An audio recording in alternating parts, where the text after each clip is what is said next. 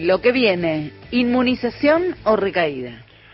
Se abre un capítulo nuevo en nuestra joven democracia. La campaña electoral en pandemia, que ya viene con avisos de la rama mediática de la derecha, anunciando el temor de sus correligionarios ante lo que pregonan. Un recorrido sucio hasta el 12 de septiembre, adelantan, como para que vayamos comprendiendo que la mugre correrá por su cuenta frente al desconcierto de una oposición que va más dividida de lo que planificaron.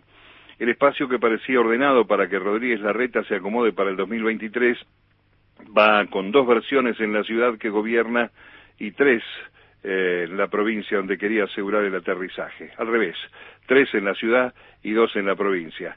Eh, hay este cierto mm, aspectos de minoría en las versiones radicales moderadas o pseudo rebeldes, pero mm, este, ir partidos a dirimir en las pasos reduce aún más la capacidad operativa y minimiza el libreto de propuestas, ya que eran débiles antes de arrancar con la campaña. Por eso los medios amigos arrancan apuntando a las presuntas diferencias entre el presidente, que puso en la cabeza de lista a sus candidatos, y su vice, adjudicándole a Cristina la imposición de los suyos en la provincia.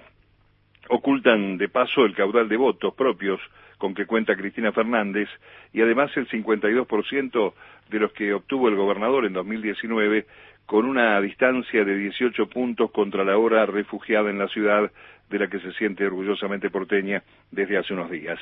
Cristina es la aportante mayoritaria del frente oficialista, sin embargo la señal de armonía en unidad queda claramente expresada y estará representada en las boletas. Es posible que llamen campaña sucia a la imposibilidad de los candidatos de juntos para subir temas de fondo, cuestión de la que ya hemos hablado en estos días, pero también está claro que entre los convocados a jugar por las bancas hay presencias cuyo paso por la función legislativa o ejecutiva resultan centrales en la memoria por el daño causado o el comportamiento que han tenido. vamos a ver cuáles son los compromisos que se han firmado para que la señora Graciela Ocaña sea la segunda en la lista de Santilli, legisladora tan inútil como sus denuncias carentes de pruebas, reflejadas palmariamente en la caída de la causa cunita. O Pablo Oliveto en la ciudad, la mensajera de las escuchas ilegales grabadas entre detenidos en la cárcel de Ceiza y sus abogados, la fallida operación Puf Puf, caso archivado por inexistencia de delito por el cual Oliveto y sus amigas, Elisa Carrió y Mariana Zubich, jamás presentaron las pruebas que decían tener. En las versiones radicales de los doctores, Manes y Rubinstein, también aparecen algunas perlitas con prontuario. El neurólogo incluye a Jesús Cariglino, el ex intendente peronista de Malvinas Argentinas, implicado en tantas causas que sus abogados debían turnarse para estudiarlas, pasando desde estafas a los negocios incompatibles con la función pública. Y el propio Adolfo Rubinstein, cuya llave electoral pasó a ser el reconocimiento de lo que todos conocíamos. A Macri no le interesaba la salud pública. El hombre, afirmando eso, armó una lista tras haber defendido, acompañado y aceptado sin renunciar esas políticas ahora bandera con la que aspira su banca.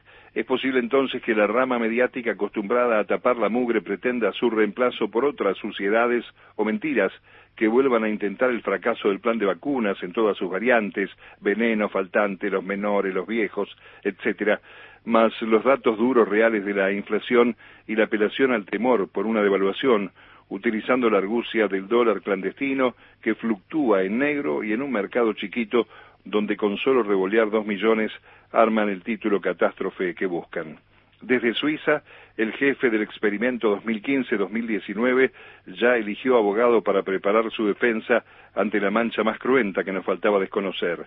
Ya no hay dudas sobre la responsabilidad de Macri y la participación directa de funcionarios de su gobierno en el golpe de Estado en Bolivia. Tal vez la sola mención de este acto criminal que minimizan sea tomada por medios y comunicadores militantes como campaña sucia pero todos están teñidos de macrismo, esa versión cruel del neoliberalismo que la pandemia no ha borrado del todo. Será el juego de la nueva versión electoral en pandemia, sin antecedentes, pero con una larga lista de conocidos en todas las boletas. La vidriera umbilical, nuevamente el sector más poblado y caliente de las pujas de dos proyectos. Por lo pronto hay otras señales económicas que ignoran los grandes medios.